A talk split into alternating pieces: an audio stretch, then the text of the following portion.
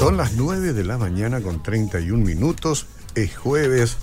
La mañana es agradable. Tenemos algunas nubes, pero el sol está presente. Siempre está presente. Lo que pasa es que a veces con más intensidad y otras veces con menos intensidad. Ustedes saben que este es uno de los capítulos que a mí me gusta mucho, ¿no? En la semana. Primero porque yo y ustedes también siempre estamos muy interesados por el tema de nuestra salud física. Aunque cuando hablamos del Centro Médico Autista hablamos de una medicina integral, siempre. No obstante, a veces vamos quitando eh, temas específicos que nos parecen que son muy importantes, que no los marcamos nosotros acá, que lo hace el Centro Médico Bautista, eh, tanto el tema como el profesional que nos visita. Para nosotros es un privilegio. Eh, voy a ver si digo bien el nombre, porque acá me cambiaron dos veces. doctor Amalio Benítez Bolaño. ¿Digo bien? Ah, está bien. Porque ¿hay otro Amalio o no? No, creo que no. no, no. ¿Qué tal, doctor? ¿Cómo le va? Bien, ¿qué tal? ¿Cómo le va? Bienvenido, bienvenido. Qué gusto, ¿eh? Muchas gracias. Saludo también a la audiencia. La audiencia siempre está expectante eh, porque todos queremos saber más. Hoy creo que vamos a mirar un poco eh, el tema de nuestros niños, ¿no? Los que somos abuelos, pensar un poco en los niños y las niñas eh, y todo esto que tiene que ver con el soplo cardíaco yo no sé si esta expresión debe asustar o no, ¿verdad? Hoy por hoy, con todo lo que significa la tecnología tan avanzada como es para tratar ciertos asuntos, quizás no sea tanto como escuchar soplo cardíaco en niños en el pasado. Pero usted dirá, cuénteme qué es eso, doctor. Sí, sí, la verdad que es una pregunta bastante frecuente y es, este, sí, eh, se, da mucho en, niños, padres que vienen angustiados, algunos ya eh, asustados por lo que se informan en las redes sociales, este, cada vez hay más información, entonces un padre al leer lo que es un soplo algunas veces interpreta ya de una forma como algo, algo trágico, algo, algo, algo muy peligroso, mm. que no siempre, por suerte, no siempre es así. Hay muchos niños que nacen con un soplo que es inocente, por ejemplo, ¿verdad? que es importante explicar bien, saber que, que sepan para evitar eh, este, preocupaciones innecesarias. Claro, claro. No olviden que ustedes pueden mandar una preguntita, pueden enviarnos preguntas al respecto de esto mientras está el doctor, ¿sí? El 72 201 400 es nuestro WhatsApp. Este tema de que la gente consulta hoy a través de internet y todo eso, ¿les obliga a ustedes a ser un poquito más, como diríamos, más explícitos, a tener un poquitito más de, eh, no sé, de apertura? Porque a veces eh, uno lee eh, o escucha o ve un video y te dice, soplo es esto. Entonces la gente ya viene, ya viene prejuiciada al doctor y, el doctor tiene que dar una explicación más amplia. Es, esa parte, digamos, del cariño que no tiene eh, la comunicación fría, que es el Internet. ¿Cómo hacen? Sí, sí. Y realmente uno tiene que tener un poco de cuidado sabiendo ya algunos padres vienen ya hasta veces más informados que uno mismo. Por, eso digo, sí. sí. Eh, uno tiene que tratar de explicar, por supuesto, con, con, palabras entendibles, porque algunos, a veces los médicos queremos utilizar algunos términos que son eh, medio irreproducibles a veces. Claro, claro. Pero este, es importante tratar de explicar el problema con, de manera que, a que se entienda. Sí. Y muchas veces también los padres creen entender todo en una, en una primera vez, pero después aparecen otra vez preguntas y es importante siempre que, que también los padres mismos pregunten, averigüen y no salgan con dudas, eh, porque el médico tiene la obligación de, explicar bien, eh, hasta que entienda. ¿eh? Sí, sí, sí, sí, Y bueno, muchas veces hay situaciones, hay cosas que únicamente con, con esquemas o este, haciéndole algún dibujito, explicando bien cuál es el problema entonces ahí se, se tranquilizan o, bueno, o también toman precauciones, ¿verdad? Para cosas que si es que tienen que seguir un tratamiento así más, más este, exhaustivo, vamos a decir, o este, tienen que hacerse otro tipo de, de, diagnósticos para establecer bien cuál es el problema. Entonces, eh, es importante la, buena comunicación. debe ser cada caso muy diferente, digo yo, porque algunos, eh, escuchamos ya en algún momento que decían, bueno, el soplo es algo que puede superar quizás ¿no? el niño con el tiempo o no. Sí, sí, sí, eh, Felizmente la mayoría de las veces son soplos inocentes que no necesitan de ningún tratamiento, eh, de ningún seguimiento especial. El pediatra general es el que puede manejar muchas veces y cuando hay dudas, bueno, le, envían al especialista, al cardiólogo pediatra que ahora este, aquí en nuestro país tenemos ya varios especialistas en eso, porque el problema de los niños pues, es totalmente diferente al de los adultos. Antes este, los adultos, los cardiólogos de adultos trataban eh, también los problemas congénitos, vamos a decir, el problema de los niños. Eh, pero es muy diferente, los niños no tienen casi problemas de, infartos, problemas de coronarias, y los adultos no tienen los soplitos que tienen los niños, o sea que otra especialidad. Pero una persona puede vivir con un soplo muchos años, porque yo, yo tengo la experiencia, creo que si no, si no, no estoy trascolado, mi madre vivió con un soplo hasta los 82 años. Sí, sí, claro. ¿Verdad? Eh, claro, bueno, que también es importante saber que, definir bien qué es el soplo. Vaya a saber que, cómo, qué diagnóstico le habrán dado. Ella decía que tenía un soplo, ¿verdad? y, yo le creía, porque yo nunca iba con ella al médico. Así mismo. sí, sí, a lo mejor era otro problema. Así mismo, sí, porque el soplo es el ruidito, ¿verdad? Que, se escucha, que el pediatra generalmente descubre cuando coloca el estetoscopio en el pecho del niño o del paciente. Mm. Entonces escucha no solamente el ruido que hacen las válvulas, ¿verdad? que es normal, que es el tac-tac, ¿verdad? A veces escucha otro ruidito que es, el es como algo que sopla, como un vientito ah. que se escucha. Entonces eso es el soplo. Y cuando se escucha eso, o sea, es un ruidito que se escucha, que no corresponde y que hay que ver de dónde viene, qué clase es. Claro, claro. Porque antiguamente se pensaba de que se debía a un agujerito que había mm. en, el, corazón, entre los dos ventrículos que se llama, Porque el corazón tiene dos ventrículos, el derecho y el izquierdo, eh, uno que bombea sangre al pulmón para que la sangre se oxigene y esa sangre oxigenada vuelve al ventrículo izquierdo que bombea al cuerpo para enviar oxígeno al cuerpo. Entonces son dos ventrículos y dos tipos de sangre, una con oxígeno, otra sin oxígeno, que no se deben mezclar. Mm. Y a veces hay una comunicación entre esos dos ventrículos, o sea, un orificio, un, agujerito que por donde pasa esa sangre y da un tipo de soplo. Sí, sí, sí. Y ese es un soplo muy característico, bastante frecuente, que cuando el agujerito es chico no da ningún problema. Pero si es grande, sí, puede dar problema, pasa mucha sangre.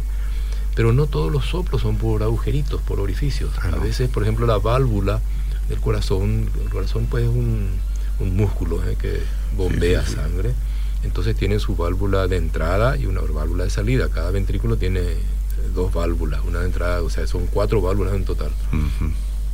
A veces las válvulas eh, se cierran bien, pero al abrirse no se abren del todo, se abren un poquito, entonces la sangre al pasar por esa válvula que está estrecha hace un tipo de ruido, o sea, un soplo que es diferente. Otras veces las válvulas se abren bien y al cerrarse vuelven, van otra vez para atrás y se vuelven a abrir, o sea que la sangre que sale del corazón vuelve a entrar porque esa válvula tiene una pérdida, una insuficiencia, que es otra clase, o sea que hay diferentes tipos de soplos. Hay diferentes tipos. Entonces uno tiene que diagnosticar ahora eh, principalmente con la ecocardiografía, se pueden ver bien todas las, las partes del corazón, ver cómo funciona el músculo, ver cómo de grande es el orificio, ver si esa válvula tiene pérdida o no. Entonces uno puede definir eh, cuál es el problema.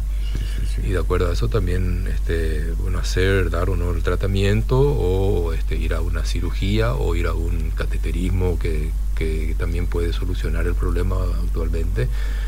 Y este, hay que tratar de diagnosticar con, con, estos medios auxiliares que le decimos, que son la ecografía, este, también las pruebas de esfuerzo, electrocardiograma, generalmente. Y con eso uno puede más o menos tener Estamos hablando siempre de los niños, ¿verdad? De los niños, de los niños, sí, de los niños, así mismo. ¿Ellos ya hacen pruebas de esfuerzo también? Eh, a cierta edad. A, cierta, edad, sí, sí. Cuando llegan la edad, principalmente los adolescentes, los que hacen deportes y tienen algunos problemas, muchas veces ya este, se indica el, el estudio, la prueba de esfuerzo.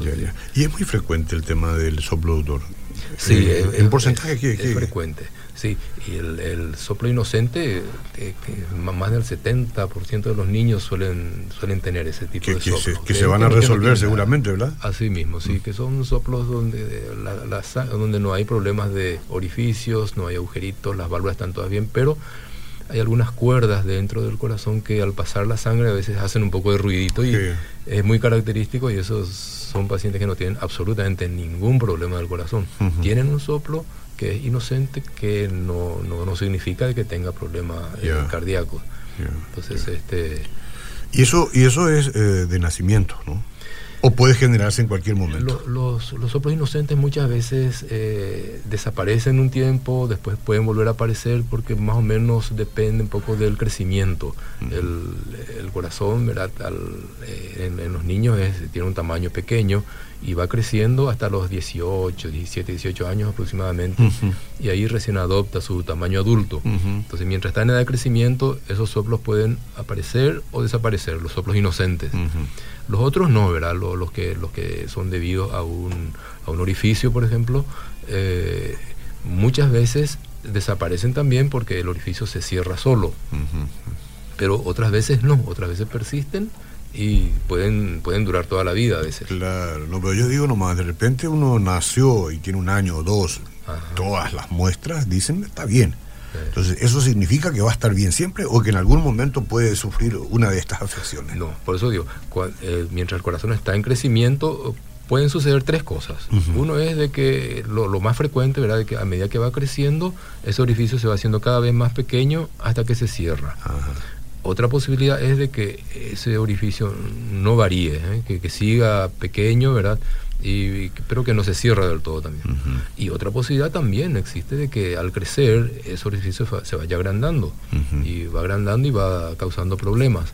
Entonces por eso es importante el seguimiento cuando se diagnostica un problema, ¿verdad? ver si eso es leve, si es moderado o si es grave. ¿eh? Si es leve, se sigue controlando, no se hace nada. Ahora si es grave, sí, hay que hacer algo. Mm. Y si es moderado, bueno, entonces se controla de cerca, ¿eh? ver cómo se comporta. En el caso de que sea moderado, ¿qué, tipo de, molestias genera eso en el paciente? Sí, cuando, cuando hay un orificio que por donde se mezcla la sangre, que principalmente la, la, la fuerza con que bombea uno de los ventrículos, el ventrículo que bombea al cuerpo, ¿verdad? Que, que tiene que tener mucha presión porque esa sangre tiene que ir desde la cabeza hasta los pies, ¿verdad? El otro ventrículo que bombea solamente al pulmón no necesita tanta presión, entonces bombea solamente al pulmón. Entonces si hay un orificio pasa mucha sangre hacia el pulmón y da cansancio, da eh, muchas molestias, el niño no sube de peso, eh, ese tipo de problemas principalmente. Entonces hay que dar un tratamiento para evitar que esa sangre, esa presión que, va al pulmón, que daña al pulmón. Y ahí es que hay que tomar medidas, primeramente con medicaciones, y si eso no resulta, bueno, hay que ir a, seguramente a cirugía o a un cateterismo para, para solucionar el problema. No, no vamos a corregir el, diseño de Dios, pero tenemos dos riñones, tenemos dos pulmones. Si, hubiéramos tenido dos corazones no tendríamos mucho más expectativas de vida o las complicaciones iban a ser mayores. La verdad que sí, sí, el, motorcito que tiene que mantener. Viste que viene vehículo de dos motores, eh, uno es híbrido, que si yo, este no funciona y funciona el otro. Ah, sí, no, pero así es como está diseñado. yo tengo muchas preguntas, pero quiero dar a la gente un poco de lugar también. Dice... Eh, mi pregunta para el doctor es el siguiente. Tengo un nieto de 5 años que me preocupa muchísimo el peso que tiene, apenas 15 kilos, casi no come, es la hora y aún sigue durmiendo.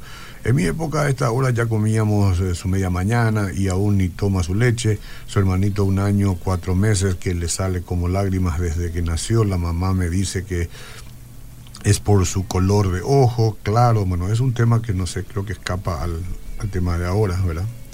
Eh, pero si quiere decir algo. Sí, bueno, el hecho de que, de que no suba de peso, este, eh, hay, hay, que, hay que estudiar, hay que ver cuál es la causa.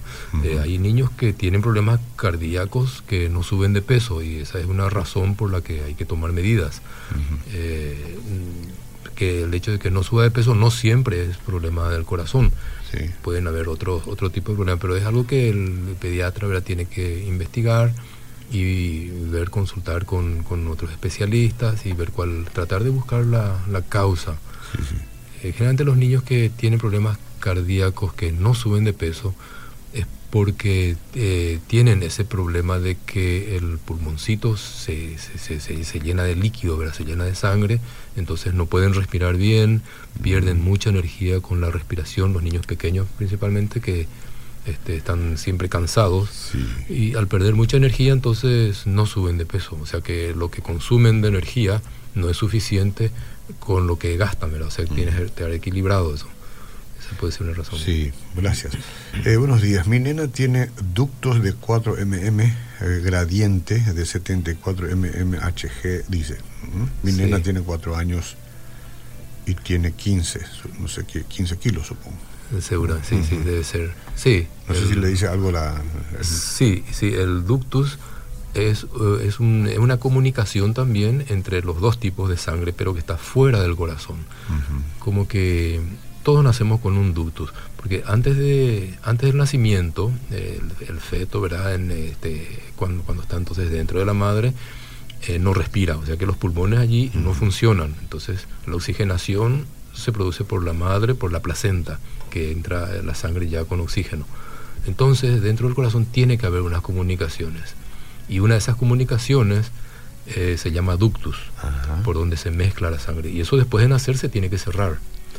Si es que no se cierra, sucede lo que acabo de decir, ¿verdad? Que pasa mucha sangre hacia el pulmón y el pulmoncito entonces este, se llena de líquido, se llena de sangre y no, no, no puede respirar bien y hay que cerrar ese ductus. 4 milímetros es, una, sí, es, es, un tamaño ya bastante considerable, considerable que puede dañar. Entonces es, es, un, es una cardiopatía, le decimos nosotros, que este, es un defecto que eh, de nacimiento y que no, no se llegó a cerrar por alguna razón. Entonces, ¿Y, es una cirugía compleja la que se tiene que eh, hacer? Realmente la cirugía, antes se, cerraba eso solamente con cirugía, o sea que había que abrir el tórax eh, cerrar el ductus el ductus se cierra solamente con, con, una cinta, ¿verdad? Se, se, cierra eso y termina el problema. Para toda la vida se cerró. exacto, no es una cirugía muy compleja, mm. aparte que está fuera del corazón, el corazón no se toca, porque está ah, fuera, entonces este, es menos compleja. Eh, actualmente, pero significa ¿verdad? una herida en el tórax, significa eh, terapia intensiva por lo menos unos días, evitar que una que la herida se, se, infecte, o sea que tiene sus problemas. Actualmente ciertos ductos se pueden cerrar ya por medio de cateterismo. Ah, no O sea que sí, se introduce un, dispositivo por la vena, se llega a ese lugar al ducto, es como un pequeño un paraguas chiquito, ¿verdad? Que se instala en ese lugar, se abre el paraguas y se retira el catéter y queda Mm. queda cerrado el, el qué bueno, qué bueno. Entonces se evita internación incluso por varios días, o sea que al, día siguiente el chico puede ir a la casa. Mire, mire, y estamos hablando con un profesional del, del área, ¿no? Usted trabaja cercano al tema del cateterismo, entiendo, ¿verdad? Estamos, sí, en el, en el, Centro Médico Bautista tenemos una, una muy buena sala de cateterismo. Eh, que por suerte nos está ayudando muchísimo. ¿Por qué no anota el número de teléfono y nos hace una consulta personalizada en consultorio para charlar más de cerca con mejores detalles con el doctor Amalio Benítez, señora, ya que usted describió? Eh, entonces, si es que quiere siempre una segunda opinión, puede ir al, allá. El teléfono para todos es el 021-688-9000. Siempre es importante. Esto es importante, la comunicación acá, pero mucho más importante cuando es personalizada y se puedan hacer todas las preguntas que uno quiere al respecto. Y le deseamos éxito porque estoy seguro de que esto va a salir muy bien.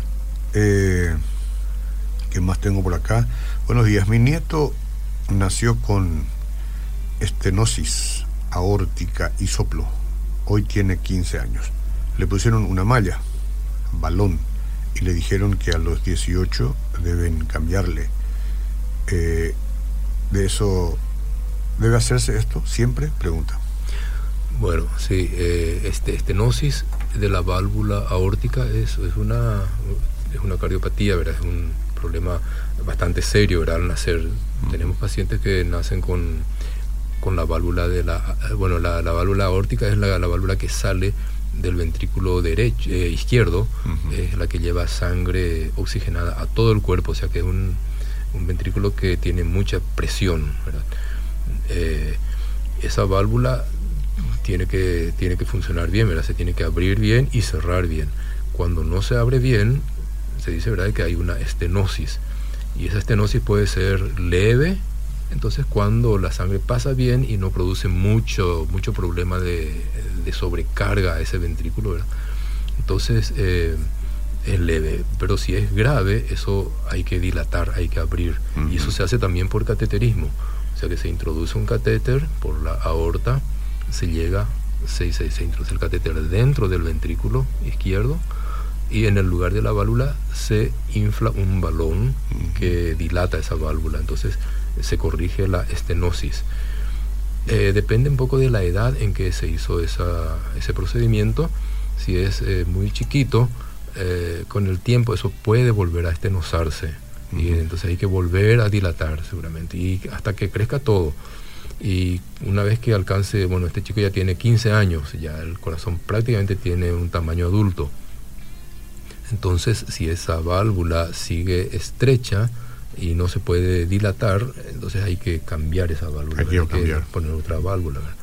¿Es una sola o son varias en, un trayecto? Esa es una, una sola válvula. Una sola. Sí, sí, es la válvula de salida de ese ventrículo. ¿Y qué es lo que hace? ¿Amplía la arteria o...? Sí, sí, se amplía. Es, este, hay que imaginarse, ¿verdad? Como una bueno, es, el ventrículo es eh, como un recipiente, ¿verdad? Que bombea la sangre, que tiene su válvula de entrada, ¿verdad? Que funciona bien y la válvula de salida es la que no funciona. Entonces, cuando esa válvula de entrada se cierra, se abre la válvula de salida. Y si esa válvula de salida no se abre bien, ese ventrículo que trata de bombear a través de una resistencia se va agrandando, el, músculo va creciendo y puede dar, puede dar muchos problemas de, oxigenación de ese músculo. Entonces eh, hay que dilatar, hay que, hay que resolver esa, eh, esa resistencia que produce. Y, que eso se hace con el, con el balón. Eh, actualmente también se pueden, a esta edad se pueden cambiar las válvulas, incluso ya también por cateterismo. Por cateterismo. sí, hay dispositivos que se pueden introducir en ese lugar y se colocan en el lugar de la válvula.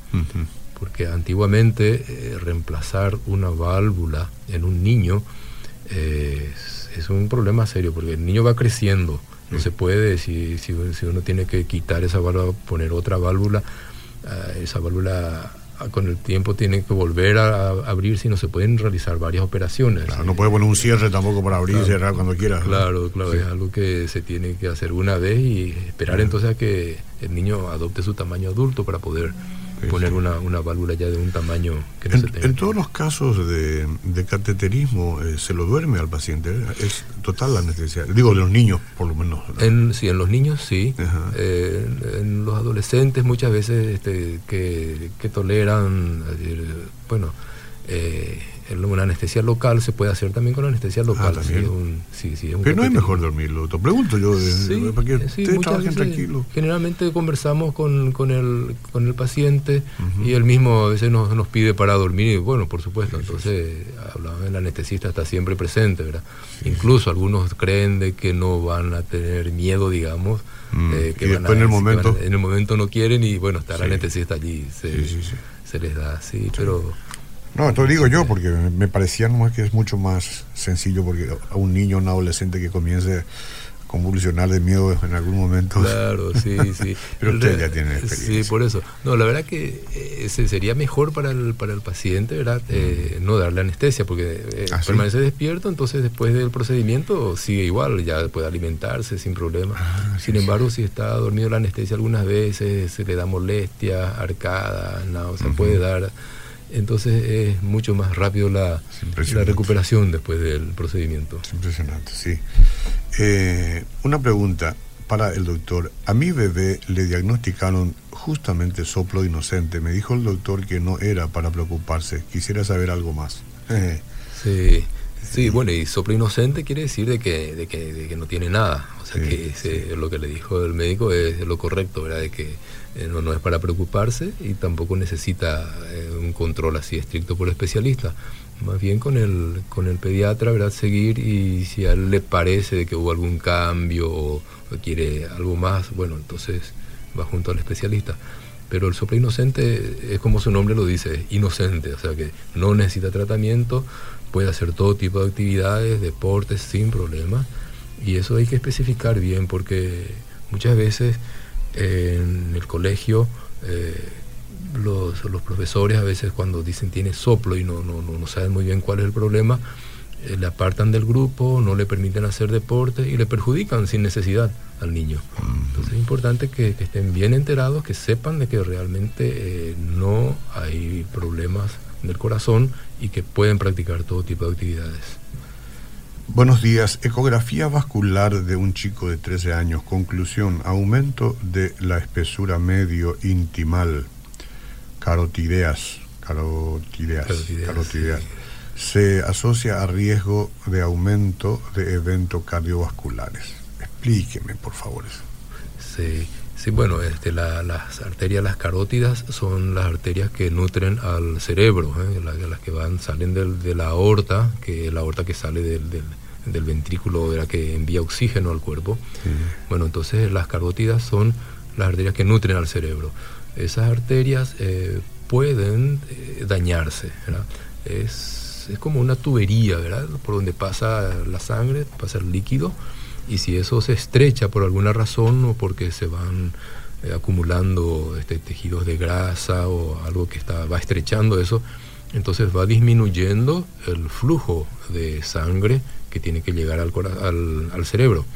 Y eso, por supuesto, es algo que, es peligroso. Hay que, hay que evitar de que eso se cierre del todo, porque se cierra del todo y significa de que no le llega oxígeno al cerebro.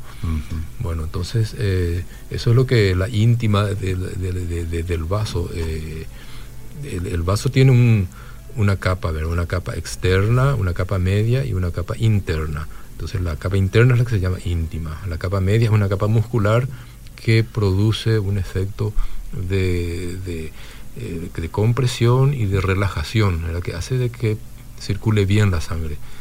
Muchas veces cuando las arterias están endurecidas, vamos a decir, eso puede suceder Con, con, el tiempo, con los años, con la edad, eso va endureciéndose, entonces pierde esa flexibilidad.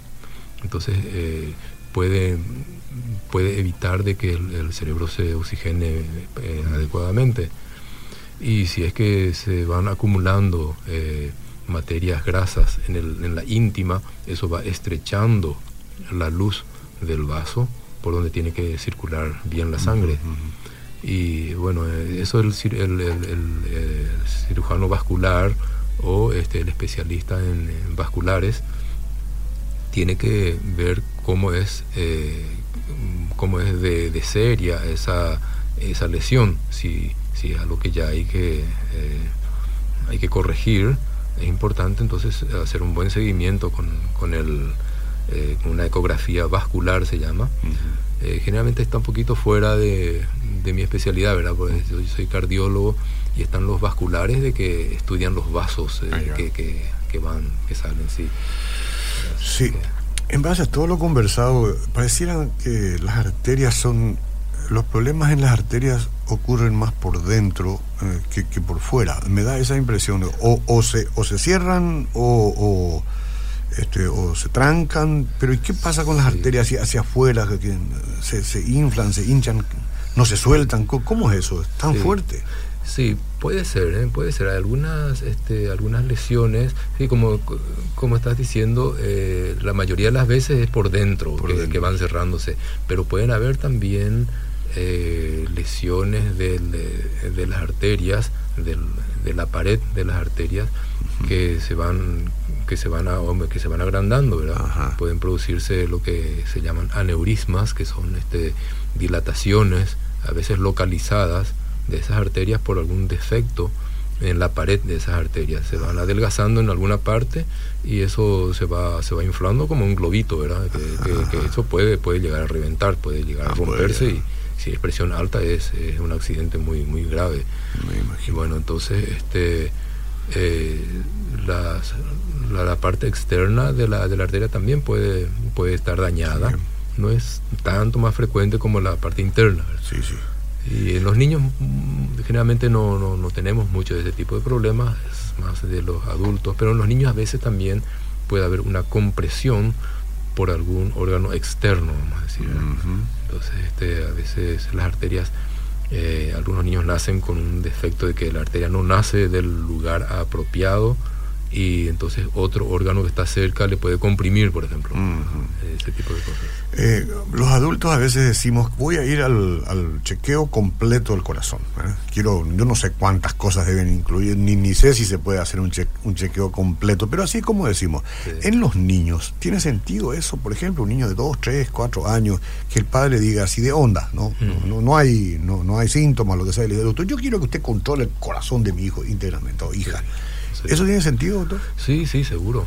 Eh, a veces cuando hay antecedentes familiares, por ejemplo, de que en la familia hubo algún chico que se operó del corazón, que nació con un soplo, que, tuvo que ser tratado, es importante salir bien de la duda. Eh, más bien, a veces por tranquilidad misma de, los padres, eh, piden para que se haga un chequeo con el especialista y bueno, es importante ver todo. Y felizmente ahora se puede con con los equipos que tenemos, uno puede hacer un, electrocardiograma en los niños, hacer una ecocardiografía donde uno puede ver eh, todas las partes de las válvulas del corazón, cómo funciona.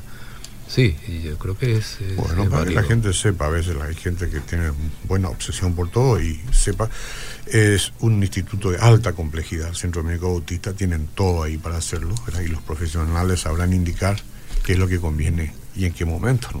Sí, están muy bien equipados los equipos que, tienen son de primera calidad. Totalmente. Bueno, doctor, estamos exagerando ya con su tiempo, hemos pasado dos minutos de nuestra hora normal.